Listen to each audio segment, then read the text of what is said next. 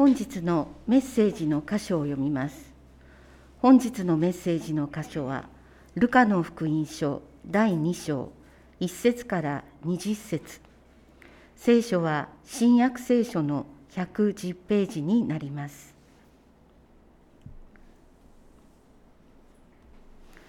ルカの福音書第2章。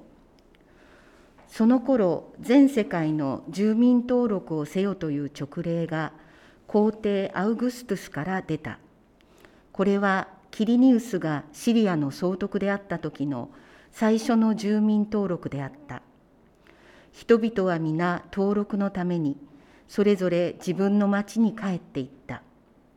ヨセフもダビデの家に属しその血筋であったのでガリラヤの町ナザレからユダヤのベツレヘムというダビデの町へ登っていった。身重になっていたイーナ漬けの妻マリアと共に登録するためであった。ところが彼らがそこにいる間にマリアは月が満ちて男子の遺子を産んだ。そしてその子を布にくるんで貝羽桶に寝かせた。宿屋には彼らのいる場所がなかったからである。さて、その地方で羊飼いたちが野宿をしながら羊の群れの予番をしていた。すると、主の使いが彼らのところに来て、主の栄光が周りを照らしたので、彼らは非常に恐れた。見つかいは彼らに言った。恐れることはありません。見なさい。私はこの民全体に与えられる大きな喜びを告げ知らせます。今日、ダビデの町であなた方のために救い主がお生まれになりました。この方こそ主キリストです。あなた方は布にくるまって貝羽桶に寝ている緑子を見つけます。それがあなた方のための印です。すると突然、その見つかいと一緒におびただしい数の天の軍勢が現れて神を賛美した意図高きところで栄光が神にあるように地の上で平和が御心にかなう人々にあるように見つかいたちが彼らから離れて天に帰った時羊飼いたちは話し合ったさあベツレヘムまで行って主が私たちに知らせてくださったこの出来事を見見届けてこよう。そして急いで行ってマリアとヨセフと貝羽桶に寝ている緑子を探し当てた。それを目にして羊飼いたちはこの幼子について自分たちに告げられたことを知らせた。聞いた人たちは皆羊飼いたちが話したことに驚いた。しかしマリアはこれらのことをすべて心に収めて思いを巡らしていた。羊飼いたちは見聞きしたことがすべて見つかいの話の通りだったので神をあがめ賛美しながら帰っていった。本日のメッセージは「あなたこそ神の王座」です。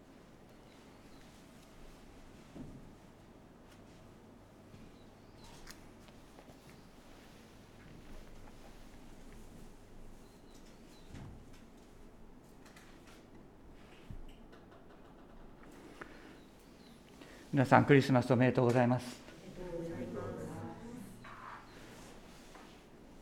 クイズです。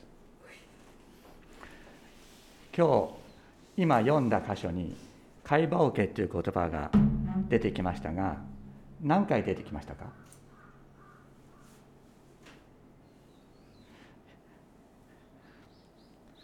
？3回です。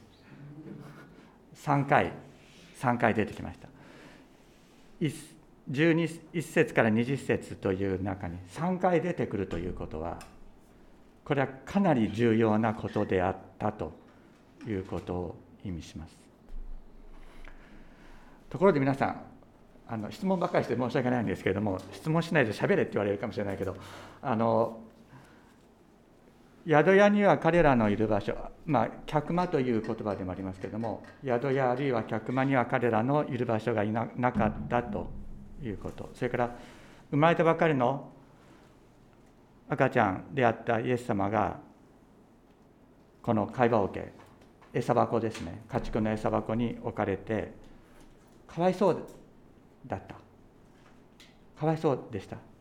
かわいそうだったなって思う人はちょっと心の中でね手を挙げていただきたいんですね。かわいそうだったと聖書は言ってるんだろうか。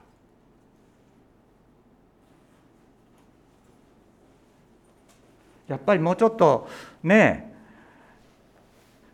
せめて暖かいお布団の上。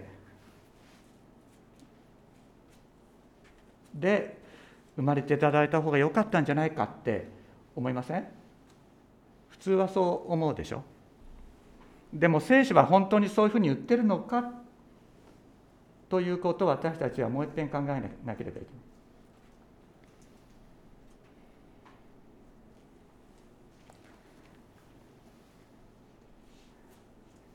イエス様が生まれてすぐに寝かされた会話を受けそれはイエス様の王座であったということです。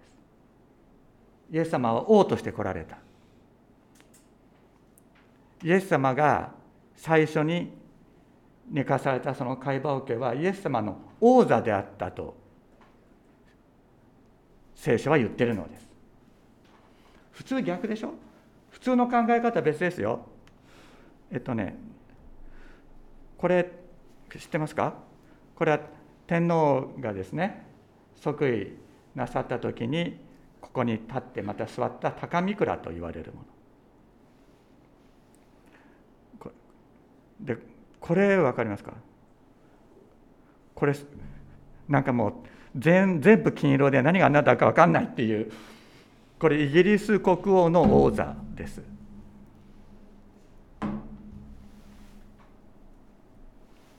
一般的な考え方からいくとですね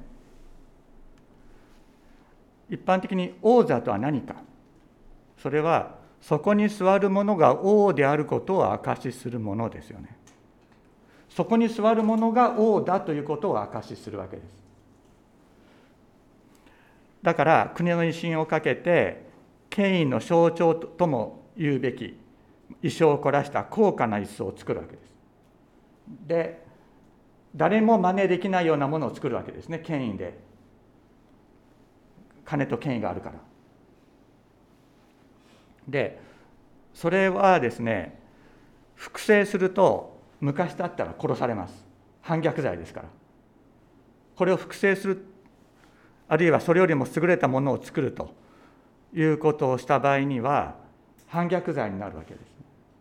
だから昔だったらそういうことをやった場合には戦争になったり内乱になったりで負けたら殺されるわけですね。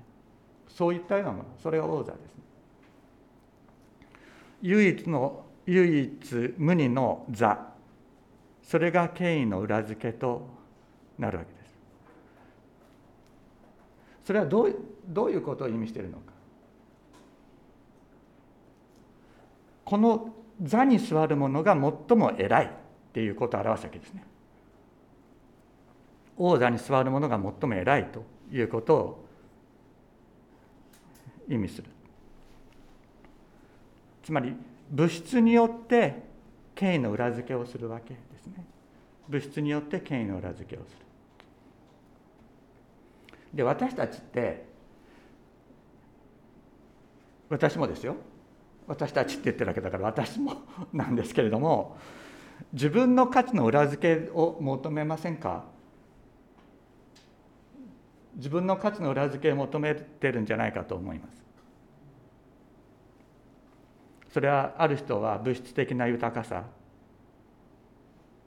ああのねもう宇宙旅行に行けるほど金を持ってるとかっていうのも一つだと思いますよ。一つだそれもそうだと思います。あるいは知識とか学歴とかですね。あの身体能力。あるいは美貌。そういったものによって自分の価値の裏付けを求める人もいますね。家柄とか良い家族とか。そういうのもあると思います。で全員がそれを持ってるかっていったら必ずしもそうではないけれないけれどもでこういうものをなんか1個ぐらい持ってるとなんかちょっと気持ちが良かったり気分が良かったりするわけですよね。で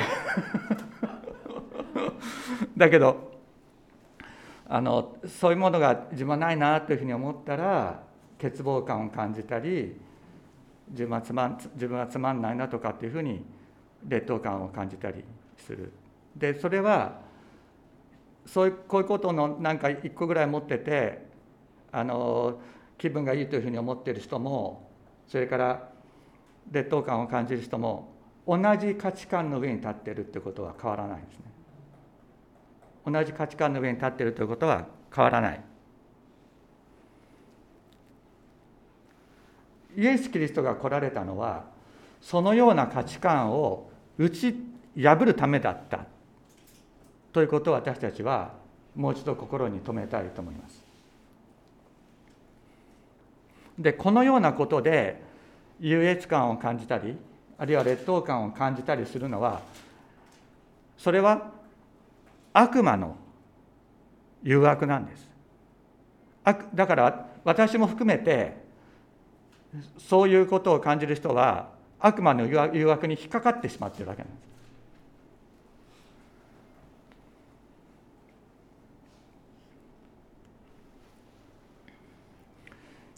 人となってきた神イエス・キリストはご自身の価値を何かによって保証される必要がない方であった。いいですか？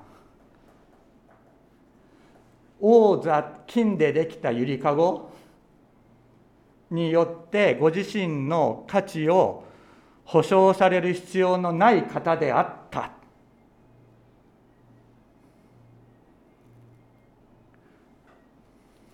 なぜイエス・キリストは解剖を受け家畜の餌箱に生まれたのか。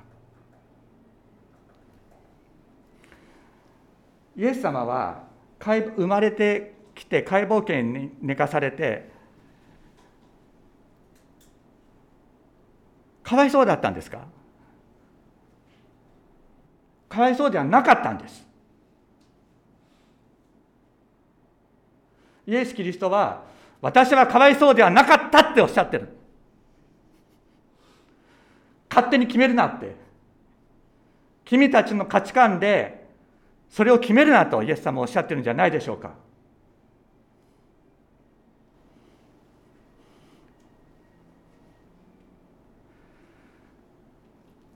家畜の餌箱の誕生も誰一人受け入れる受け入れることのなかった誕生もイエス・キリストの価値を減らすことはできなかったんです。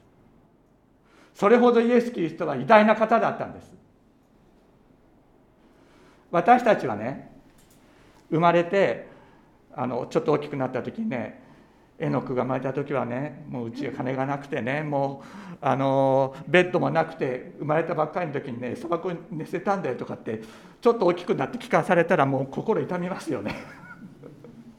いやまあ僕はあの病院で生まれましたけどもしそういうようなことをちょっと大きくなった時に言われたら心痛むんじゃないですか。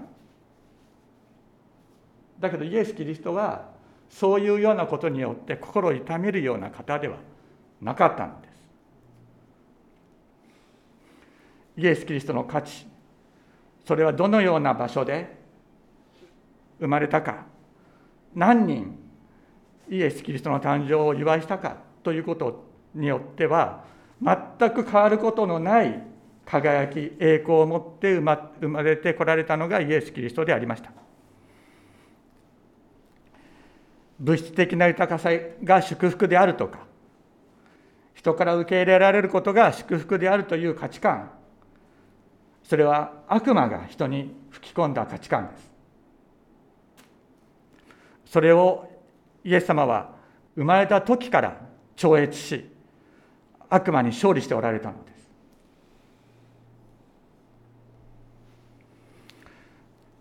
す。イザヤ書の66章1節2節にこのような主の言葉が語られています。主はこう言われる。天は私の王座。地は私の足台。あなた方が私のために建てる家は一体どこにあるのか。私の安息の場は一体どこにあるのか。これらすべては私の手が作った。それでこれらすべて存在するのだ。主の言葉私が目を留めるもの。それは貧しいもの霊の砕かれたもの。私の言葉におののくものだ。つまりあなた方が神殿を建ててもう私はそこには住まないとおっしゃってるんです。私のためにあなた方が王座を作っても私はそこには座らないとおっしゃってる。私の王座は何か私が目を留めるもの。私の王座私の足台は何か。それは貧しいものであると。霊の砕かれたもの。私の言葉におののくもの。これこそが私の王座であると主はおっしゃっているのです。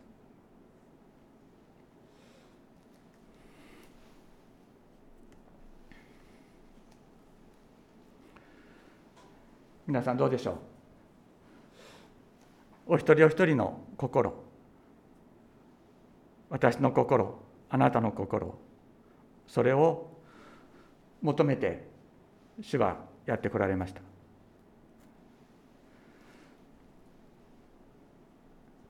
この心を王座とするとおっしゃっているのです。私たちは自分の価値を求めて人に受け入れられることを認められることだけを求めてきた。そういう人生を私たちは歩んできました。しかし主はこの心をこの体を求めてここに住みたいと言ってやってきてくださったのです。家畜の餌箱に劣るこの心。家畜の餌箱はねきれいに洗えばね消毒液かけかければ雑菌取れますよ。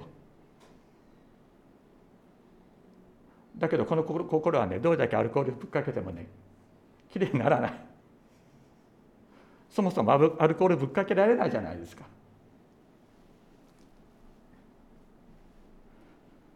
家畜の餌箱に劣る心がここにある。私はそれを認めざるを得ない。認めないわけにはいきません。死を迎えするのにふさわしくない心を私たちみんな持ってると思います。しかし主はここをご自分の王座とするために来てくださったと聖書は語っているのです。あなたの心を王座とする。それが主イエス・キリストです。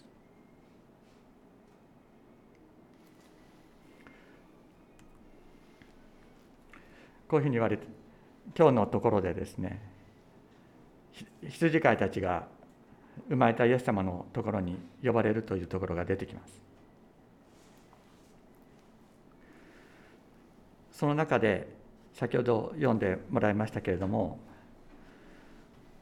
羊飼いたちは見聞きしたことが全て見つかりの話の通りだったので神をあがめ賛美しながら帰っていったとあります。これどういうことだと思いますか？彼らが見たのは餌箱の上に寝かされてる赤ん坊でしょ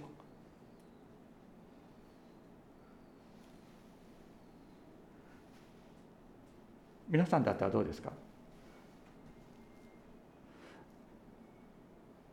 何とかしてあげたいとかって思うそういうような状況だ。っただけども彼らは神をあがめ賛美しながら帰っていった。かわいそうじゃなかったんですよイエス様は。イエス様はかわいそうじゃなかったんです。普通だったらこうやって胸を打ちながら帰っていった。なんていうことだって言って普通だったらそうじゃないですか。胸を打ちながらなんていうことだって言って帰っていくのが普通だと思うけど彼らは神を賛美しながらつまりハレルヤハレルヤハレルヤハレルヤと言って帰っていったということです。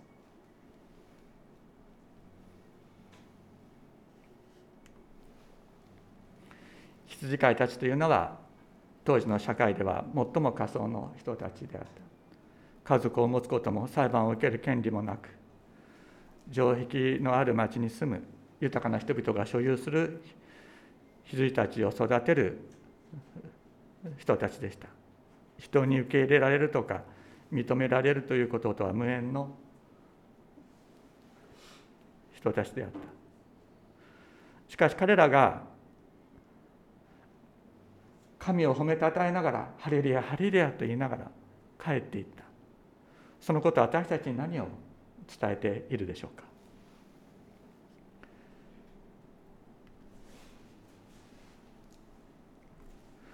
この貧しい心の中にいてくださるキリスト。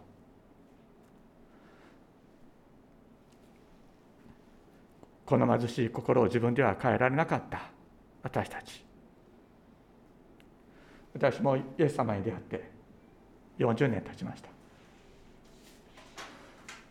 しかし自分で自分のこの貧しい心を変えることができたかと言われたらできなかった。きませんでした。しかし自分で自分の心を変えることができなかった。この貧しい心を持っている者の中にイエス様は住み続けてくださったのです。そしてキリストがイエス様がこの心の中にいてくださるのを見て神をたたえる人たちが起こされてきたのです。このことを通してイエス・キリストの神の国がこの2000年間にわたってこの地上に広がってきた伝えられてきた。イエス様おっしゃいました。心の貧しい者は幸いです。天の御国はその人たちのものだ。とおっしゃった。イエス・キリストはね人が作る黄金の王座あるいは黄金のゆりかごそういうものに寝せら寝せられたり座ったりすることによって自分が誠の神であることを表そうなんていう方ではないんです。世界中の富を集めてそして自分のために王座を作れというような方ではないんです。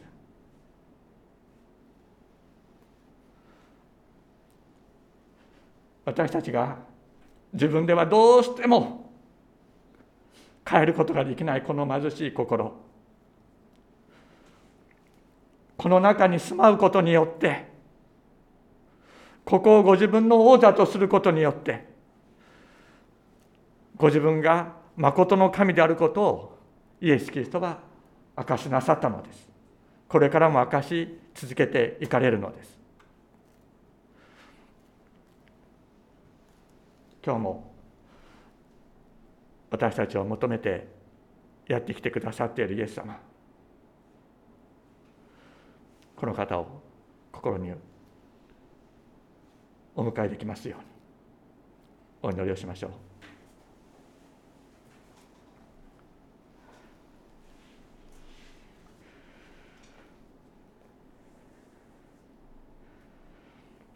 天のお父様。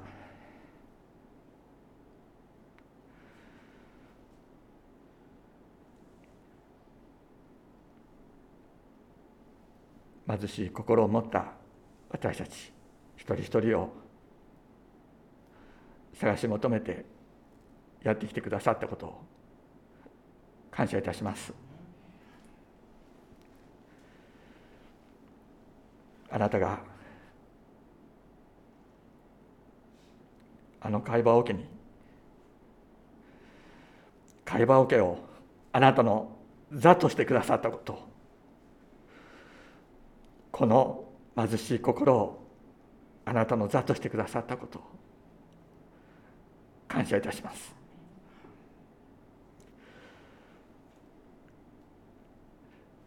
私たちは自分で自分の最も貧しいところを心の貧しいところを自分で変えることはできませんでしたしこれからもできないと思いますけれどもそこをあなたの座として永遠に住んでくださるあなたを褒めたたえます。私たちもハレルヤハレルヤと歌いながら感謝を捧げながら歩んでいくことができるよう助けてください。そしてまだあなたを知らない方々がこの私たちの心に住んでくださっているあなたを見てあなたを褒めたたえて褒めたたえることができるようにまたあなたに出会うことができるよう私たちをお持ちください。イエス様の尊い皆によってお祈りします。